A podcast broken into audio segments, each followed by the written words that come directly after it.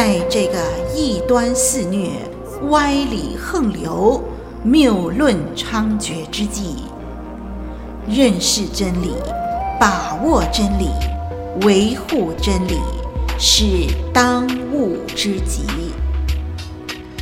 唯独真理是盼望中的指南，是黑暗中的明灯。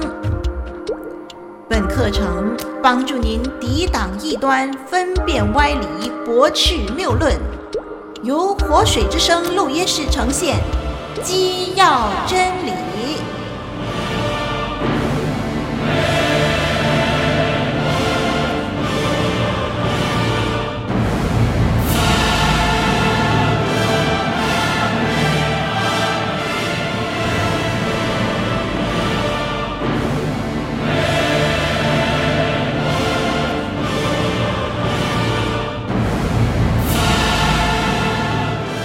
听众朋友您好，我是林老师。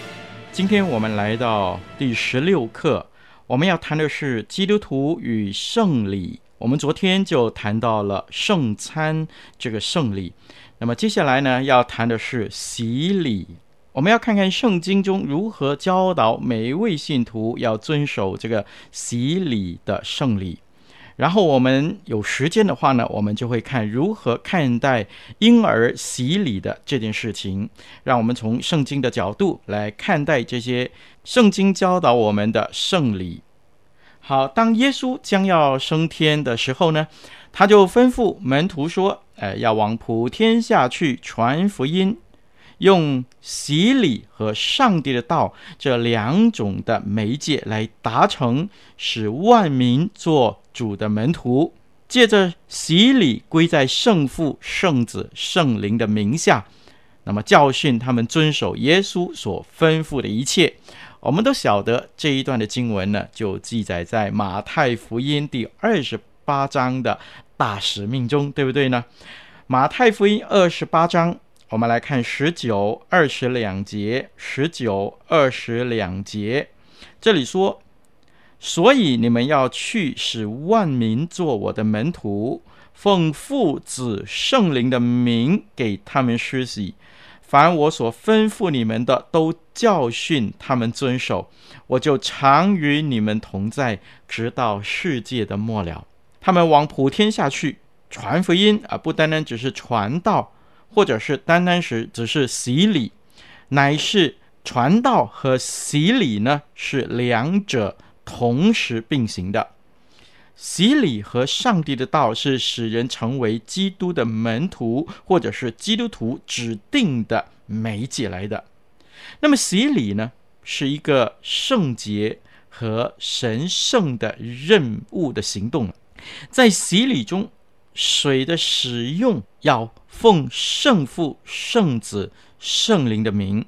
那么受洗者有信心的话，他就被接入上帝的恩典的立约的里头，罪得赦免，并且得永远的救赎。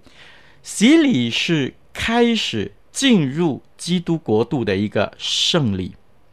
受洗归入三位一体上帝的名下。被接进上帝的家庭中，成为上帝的儿女。那么，在起初圣经开始的时候呢，都一再的强调这个洗礼是成为上帝家里的一份子，这样一个重要的圣礼。如果受洗者有信心的话呢，他就必得基督救赎的一切的福分。这个神圣的命令是我们的主耶稣基督。快将要升天以前，啊，所颁发的一个大使命。那么所使用的属地的元素是水，属天的恩赐在洗礼中要赐给受洗者，使他的罪可以得到赦免，并且得到永远的救赎。我们来看一处的经文，在马可福音十六章，马可福音十六章十六节的经文。马可福音十六章十六节，这里这么样的说：信而受洗的必然得救，不信的必被定罪。啊，这里很清楚的告诉我们说，借着水啊，我们有一个在受洗的过程中，那么我们就能够得到罪得赦免以及永远的赦免。在旧约的里头呢，割礼啊是洗礼的一个预表。那么从意义上来说，割礼不是圣礼，而洗礼呢才是圣礼。那么割礼是洗礼的一个预表，它是引导人们进入上帝国度的一个重要的仪式。新约的洗礼啊、它的意义比割礼呢其实更深一层的，因为它是恩典的一个媒介，借着圣灵的工作，在人的心中做救赎的工作。在圣经里头，我们看见施洗约翰所施行的这个洗礼，和我们基督教的洗礼，那么其实在本质上有不同的。在圣经的里头，我们看到啊、约翰开始出来传道的时候呢，他就施予这个悔改的洗礼。其实这悔改的洗礼，它的目的呢，就是象征罪人借着悔改。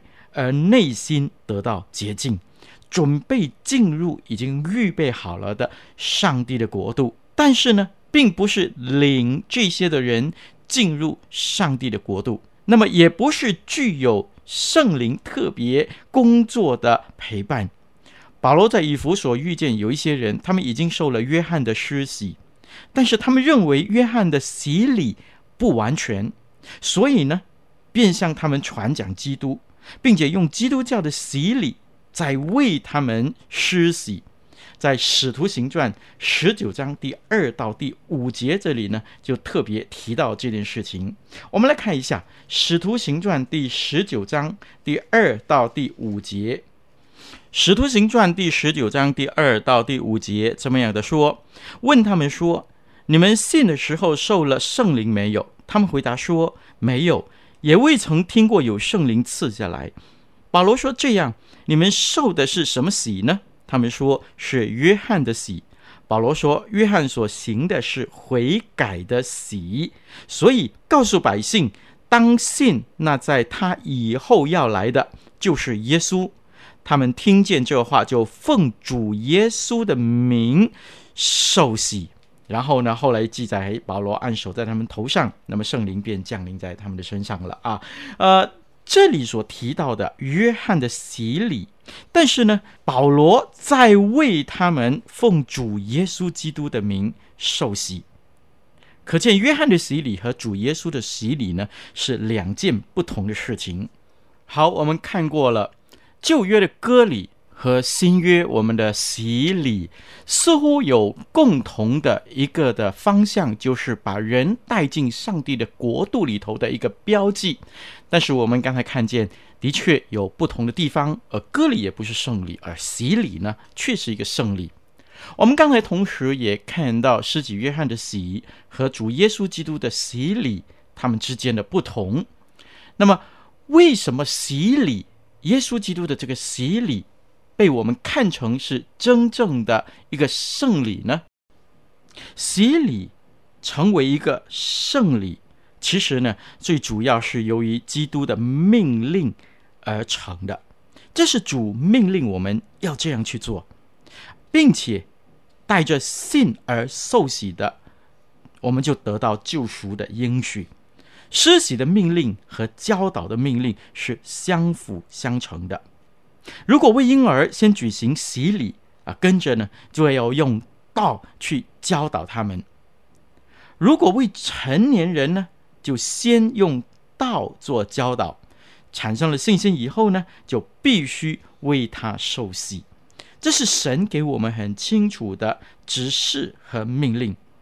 好，我们来看受洗的时候呢，水和道之间的关系。洗礼需要用水和道。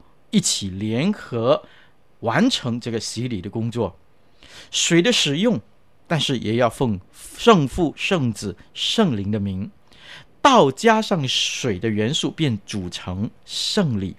由于主耶稣基督他明明的吩咐我们说，奉父子圣灵的名为他们施洗，这成为了一个圣礼的基础的教导。所以，水的使用如果没有基督圣父、圣子、圣灵的这个道的加入的话呢，那个水呢，其实不能够成为洗礼的功效的。马丁路德就这样宣告说：“水没有上帝的道，只是纯粹的水；但是水有了上帝的道，才是一个洗礼，那是上帝慈悲的生命的水。”这是我们的先人路德给我们的教导。好，接下来有人问：那水应该用哪种水呢？那么在洗礼中啊，属地的元素是水，所用的水呢，其实没有归属哪一种，可以是盐水，也可以是淡水，可以是流动的水，也可以是静止的水，冷水或者是热水，泉水或者是水槽里的水。其实水是一种最容易找到的元素，同时受洗者在洗礼中，水是使最得洁净的、最恰当的那个象征。但是洗礼呢，并不是看为仅仅是一个象征而已。相反的，当主耶稣吩咐说要这样子的去为人受洗，让他成为上帝国度里的子民的时候呢，他是一个恩典的媒介，不但是象征着属灵意义的捷径，更是一个提供恩典的媒介和途径。好，接下来我们也讨论一下洗礼的方式啊。现在每一个洗礼的方式。我们发现，都似乎各不同的宗派有不同的做法。那严格上呢，洗礼呢可以有三种方式，我们可以应用。那么除了浸礼啊，就是啊整个人浸在水里头，我想这是最原始的一种的浸礼了。主耶稣受施洗约翰的洗礼的时候，也是啊全身浸在河里头的。那其实以后呢，还有滴礼或者是浇礼的这个方式。那么林老师觉得呢，每一种的方式其实都是可行的。在洗礼中最重要的是，就是水的使用要奉父子圣灵的名啊。刚才我们也说了这件事情。至于水多少，林老师觉得是没有关系的。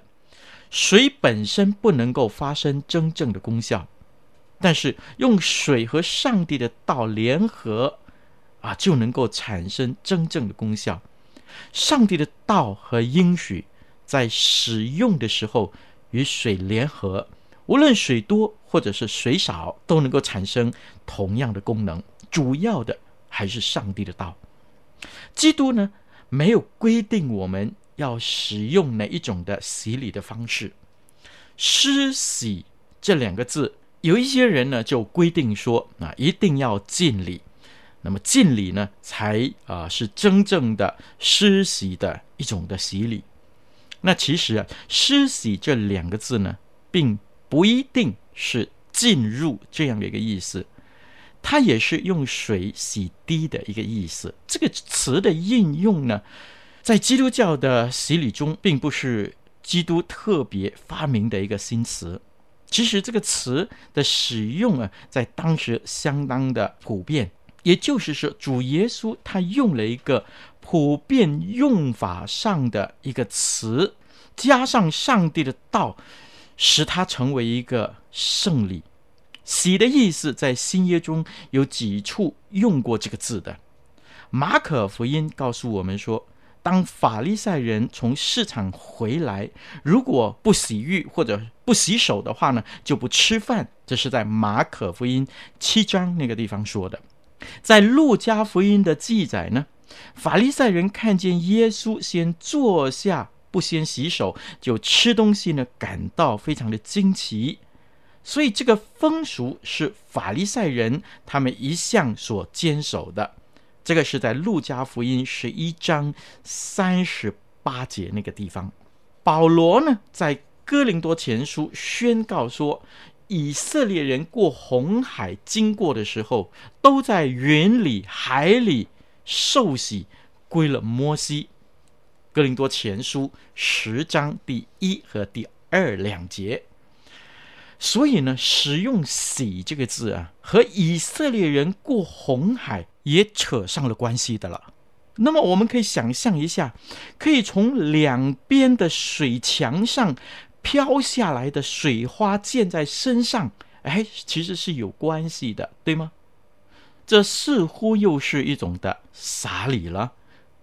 所以呢，林老师觉得施洗原则上有敬礼、有低礼、有洒礼，那么重要的是水加上神的。道便成为一个人归入上帝的国度，成为上帝的子民，这样一个重要的媒介。那么，当我们看圣经提到借着洗礼，其实是预表着与基督一同埋葬来说的，似乎和浸入水中有关啊。在初期教会，尽可能在洗礼的时候，其实都采用这种的方式的。所以这种方式的象征性意义呢，我们这里值得一提，但是呢，却没有充足的理由说他们只是用这种方式来施洗。那么在新约圣经中记载有一些的洗礼，如果一定要用全身浸在水中的这种方式的话，恐怕是不行的。好像在五旬节那一天呢，有三千的人受洗，但附近那里没有河。没有溪，像约旦河的水那样够深，可以全身进入。还有《使徒行传》十六章三十三节，腓利比的狱卒在监狱中受洗啊，我们也发现不可能静下来了。哥尼流他在自己的家中受洗，那是《使徒行传》十章。当然，我在说约翰为耶稣施洗，耶稣是浸在水中，然后从水中上来。他站在河里啊，约翰把水浇灌在他的头上，这个事实我们可以说他是进入水中，那没错。那其实呢，其他的施洗的方式，林老师觉得也无不可。好，我们进一步的来看，十二个使徒后来到各地方去传扬主的福音。遵照主的那个大使命，马太福音那里说，奉圣父、圣子、圣灵的名为他们施洗，这个教训使许多的人归入了神的国度教会里头。那么那个时期呢，事实很明显的，无论所采用的方式是全身浸入水中，或者是浇灌，都是被承认为有效的。你看，当福音传到寒冷地带的时候，为了方便以及环境的需要，洗礼采用浇礼或者是滴礼的方式，也是自然而然的就盛行起来了。那么受洗的人呢，如果是生病的话，呃，不能够全身浸在水中，而我们要求一定要完全浸的话，这个方式在当时来说也是行不通的。那么我们直到现在呢，我们看见世界各地啊、呃，比如说有一些的宗派啊，他们所采用的方式呢是浇礼或者是滴礼，因为在任何的环境之下都有极为方便和切实可行的。要是在洗礼中一定要全身进入水中，这个洗礼才被认为是有效的洗礼的话，那么林老师就觉得，如果是这样坚持的话，就会带来我们信仰里面呢，许多人对于这个洗礼啊，可能他领受了低礼或者是教礼的方式，他心中产生疑惑啊，这种不信的心理在圣礼的中间呢，那么林老师就觉得呢，我们倒不用坚持，以至于产生这样的疑惑。好，接下来施洗这件事情呢，我们来谈一件有趣的事情，那就是。谁可以为信主的弟兄姐妹施洗呢？呃，有人就一定规定要圣职人员啊，要牧师，那么至少呢要传道人才能够为信徒们施洗。但是当林老师在看马太福音二十八章这段话的时候呢，发现主耶稣升天以前有五百多位的跟随基督的跟随者。他们都同样听见主耶稣的这个吩咐，那他们是不是当时所有都是圣职人员呢？那么林老师觉得呢，这个可能性呢不大。不过主耶稣就吩咐他们说：如果你们去传福音给万民听，然后信了，你为他受洗，使他加入上帝的国度，这样的一个吩咐呢，其实是给所有的人的。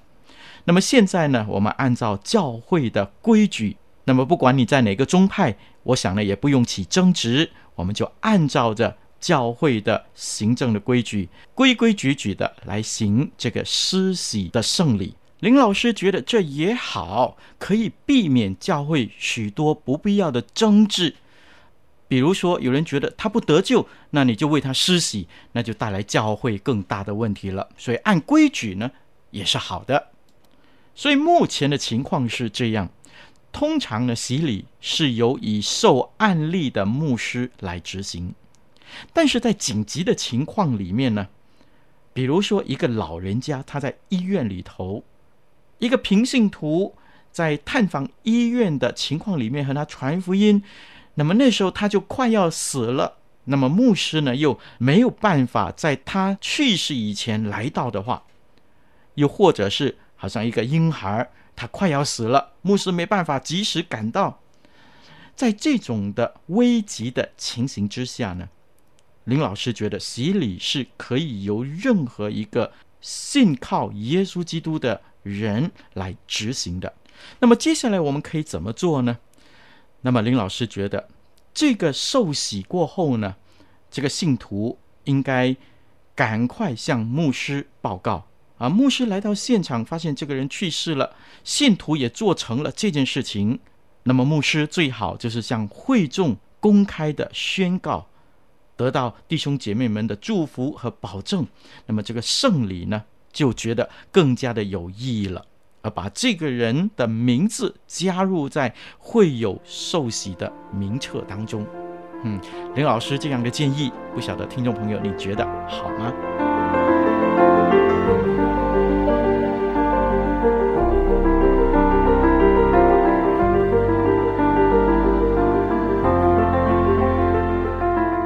您正在收听的课程是由林老师主讲的《基要真理》，节目中备有讲义及思考题，欢迎下载讲义温习并参与思考作答。我们也乐意为您批阅答案，交流心得。可将来信寄来以下电邮地址：t h u e k 二零零四 at yahoo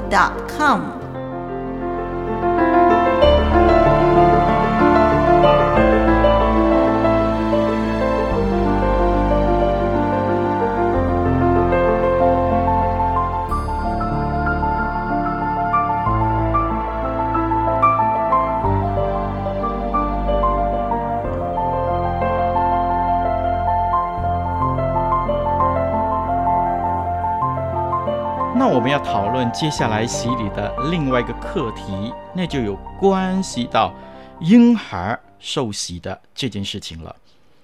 主耶稣基督的命令就是要借着洗礼以及教导啊，使万民做主的门徒。这个万民呢，我想当然就包括成年人和孩童在里头了。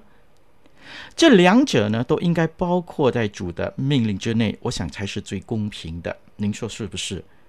为成年人受洗，当然就是刚才我们所讲的，他相信了耶稣基督，他愿意以这样的一种的行动，表明自己归入上帝的国度，加入教会里头。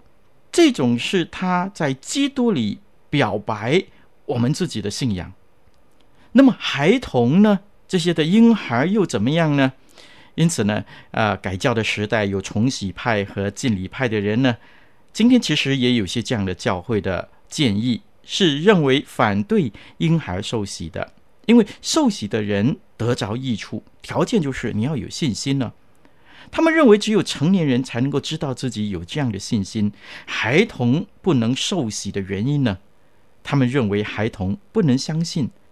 所以呢，要等他们长大了，到某一个年龄，啊、他们能够自己决定，自己愿意相信耶稣基督，然后他们悔改，然后才准他们领受这样的一个圣礼。那么林老师当然也尊重这样的一个讲法。不过呢，婴孩受洗的理由啊，倒是有不少。我们稍微了解一下，基督只是我们知道，孩童在万民中占很大的数量，他的门徒为他们施洗，也教导他们。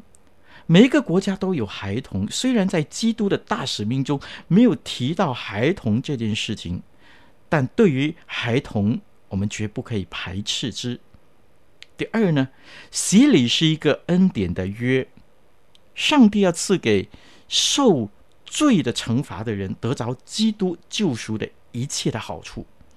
当然，孩童也是罪人了，所以他们需要上帝的恩典，因为他们出生就带有原罪，所以他们的性情倾向邪恶。我们从孩童死亡啊这个事实呢，证明他们也承受了原罪。那么，在过去我们提到这些的问题了啊。那么，即使他们在孩童时不知道犯了什么罪，但是罪的种子在他们里头成长，直到他们长到一定的年龄，他们会才会犯下恶行。所以，他们需要基督这样的一个洁净的恩典。第三呢，主耶稣基督曾经吩咐人把小孩子带到他面前来。在路加福音十八章十六节，所以当我们把他们带到他面前受圣洁的这个洗礼的时候，其实我们也是在遵行他的命令。以后当他长大以后呢，教导他们遵守基督吩咐他们一切的事情。那么这件事情待会儿呢，我们会进一步的说。第四，主耶稣他宣告，小孩子在上帝的国中的正是这样的人。又说，凡要承受上帝国的，若不像小孩子，断不能进去。那么从这些话，我们看到成年人首先要变成小孩子的样式，才能够受洗，以及全然的进入上帝的国。第五呢，使徒们论到圣灵和恩典的应许，要赐给孩童，像赐给成年人一样。好，这段经文我们来看一下，在《使徒行传》第二章三十八、三十九节，《使徒行传》第二章三十八、三十九两节，这里这么说：彼得说：“你们个人要悔改，奉主耶稣基督的名受洗，叫你们的罪得赦，就必领受所赐的圣灵，因为这应许是给你们和你们的儿女。”并一切在远方的人，就是主我们上帝所招来的。彼得在这里受洗的时候，明显的不单单只是为他的家的成年人，也为他们的儿女。好，第六，刚才我们说到割礼，它有一个预表受洗这样的一个意义。割礼是在第八天施行的，但是它是旧约时代的预表。借着这个仪式呢，婴儿就被接进上帝子民之中。因此，我们用同样的一个理由来说，在旧约的规条之下，按照上帝的旨意接受婴孩进入和他有关的恩典的约中，在新约中呢，也借着洗礼，让婴儿可以进入他的恩典的约之中。林老师觉得这是。挺有理由的啊！第七，从新约圣经的记载显示出，使徒为那些悔改归正的家庭成员施洗。这时候，林老师把这些的经文给读出来。第一处的经文是在《使徒行传》第十六章的第十五节，《使徒行传》十六章十五节，这里呢是讲到保罗。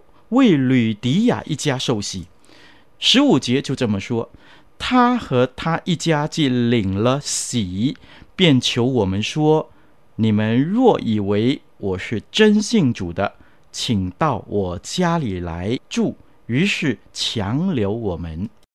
第二处的经文呢，是在《使徒行传》十六章同样一章的三十三节，那里讲到呢，保罗为。进驻全家施洗，三十三节那里这么说：当夜就在那时候进驻，把他们带去洗他们的伤。他和属乎他的人立时都受了洗。于是呢，进驻领他们上自己的家里去。和刚才吕迪一样，给他们摆上饭啊，那么他们都很喜乐。好，接下来的经文在哥林多前书第一章十六节，那里就说到，保罗说：“我给斯提反家施过洗。”我们可以大胆的在这里有一个假设，在这些的家庭中呢，不可能没有一个孩童在他们当中的。因此呢，在这里林老师觉得为婴儿受洗是可行的，但是呢，林老师也觉得为了慎重起见呢，有这样的建议，那就是如果我们要为我们家里的一个孩童施洗的话呢，我们必须成为这个孩子的监护人，并且我们要在神和主持这个圣礼的牧者的面前承诺，将来必要用基督教的真理来教导他，来训练他，使他在教会里头成长，使他在教会里面履行服侍的这样的一个责任。所以呢，监护人呢，林老师认为，就必须是一个受洗的基督徒。最理想的就是这个孩子的父母亲本身，而这个父母亲本身呢，也必须是一个受洗的基督徒。如果他认为他的孩童施洗是这么重要的一件事情的话，那么我们就必须先要求这对父母亲必须先是受洗。然后成为他家里的孩子的监护人，然后我们教会才为他们的孩子们施洗，以确保在这个孩子长大的过程的里面，他的家人无时无刻的都在帮助他们明白基督的真理。那么教会呢，也在无时无刻的里面可以提醒这个家庭的家长们，要尽监护人的责任。把他们的孩子常常引到上帝的面前，以后当这个受洗的孩童长大的时候，这个时候呢，我们就在适当的时间的里面，为这个孩子施行坚信礼，或者有人称为坚振礼，坚定的坚，振作的振，坚振礼。那么我们要说的是，坚振礼不是一个圣礼，但是呢，却是对教会，特别是那一些在儿童时受洗的孩子长大以后非常有用的一个习俗来的。这个孩童长大了，自然不需要第二次受洗，因为他已经受过施洗，因此这时候呢，他明白了信靠耶稣基督是怎么样的一回事。他也愿意艰辛在神的面前成为一个神家里的一份子，忠心的见证神的恩典。那么这时候呢，他就可以做一个见证礼，主要就是要求这个受见证礼的人有悔改的信心，承诺要对基督忠心，而他承担的义务呢，不是新的，是要尽这些的义务。是依靠洗礼的功效去达成的。他受洗的约的限制，直到他达到一定的年龄，能够为自己设想的时候，他就乐意表明自己的决心，去履行自己的义务。但是呢，他却是靠着之前的洗礼的功效，去完成自己应尽的一切的义务。所以，我们这么说，坚振礼不是加入。教会的一个象征，一个人成为教会的信徒是借着洗礼，不是借着坚振礼。所以，我们可以很技巧的来处理孩童受洗归入教会的这个问题，并且也确保这个孩子在成长以后履行洗礼的义务，继续靠着神的恩典在教会里头服侍上帝。接下来，林老师要说的是，洗礼这个圣礼呢，是一个永远的约。洗了之后呢，是一个永久性的约。这个约呢，使我们永远不必重复的再洗，罗马书三章三节那个地方，我把它读出来。罗马书三章三节，罗马书三章三节，这里说：即便有不信的，这又何妨呢？难道他们的不信就废掉上帝的信吗？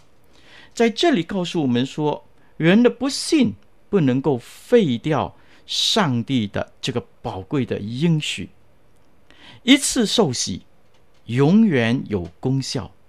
有一些人已经受了洗，但是后来软弱了，后来甚至有一点像离开神了。但是后来的软弱不会因此就让他离开这个永远的约。神会用他的方法鞭策，使人回到他的面前，因为我们是上帝的儿女。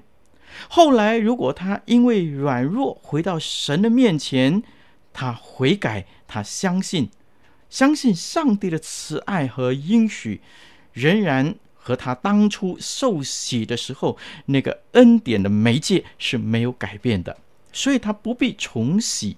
在福音书中就记载了一个离家的浪子，当他离开家庭，离开他的父家，到外面流浪，最后他发现他要回到父家的时候，圣经那里浪子的故事就让我们看见天父会站在那个地方。准备迎接他，那时他要再一次得到上帝所应许那永远不改变的约。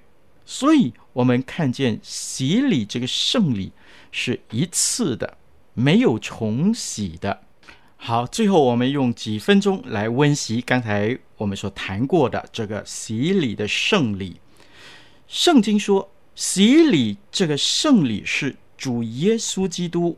吩咐我们要去行的，借着水以及上帝的道而做成的。圣经又说，洗礼的目的乃是要赐给相信他的人得到基督救赎一切的好处。圣经说，我们这些受洗归入基督的人是受洗归入他的死，因此呢，借着死要享受所得到的一切的好处。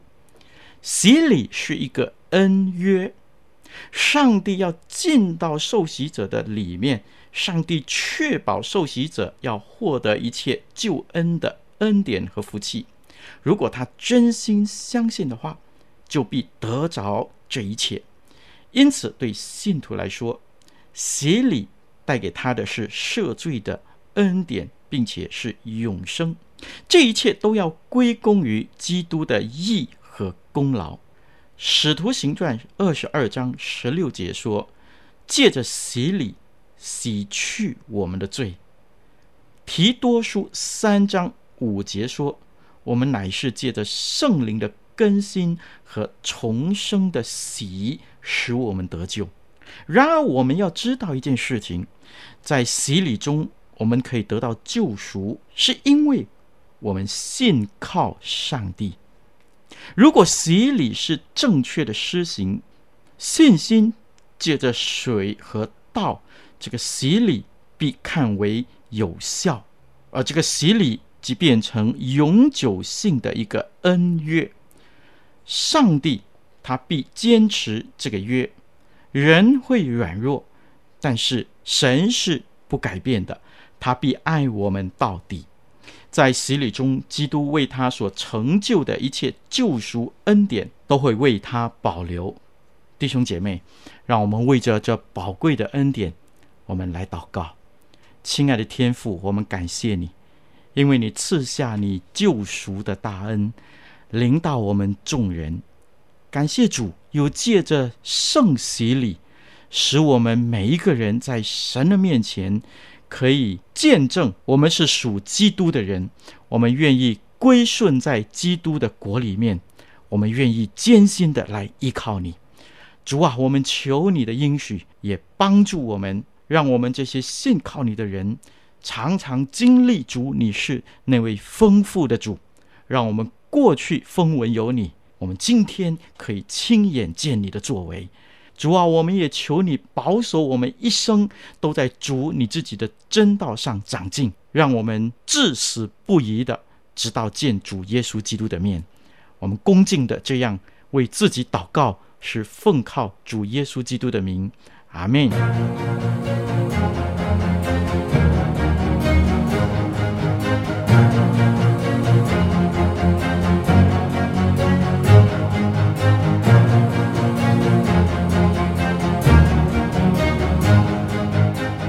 感谢您收听《基要真理》，欢迎介绍更多朋友收听以上课程。我们的网址是 www.dot.livingwaterstudio 点 net，以及 www.dot.voiceoflw 点 org。愿我们都穿戴神所赐的全副军装，抵挡魔鬼的诡计。愿神祝福你在真理上扎根成长，荣神益人。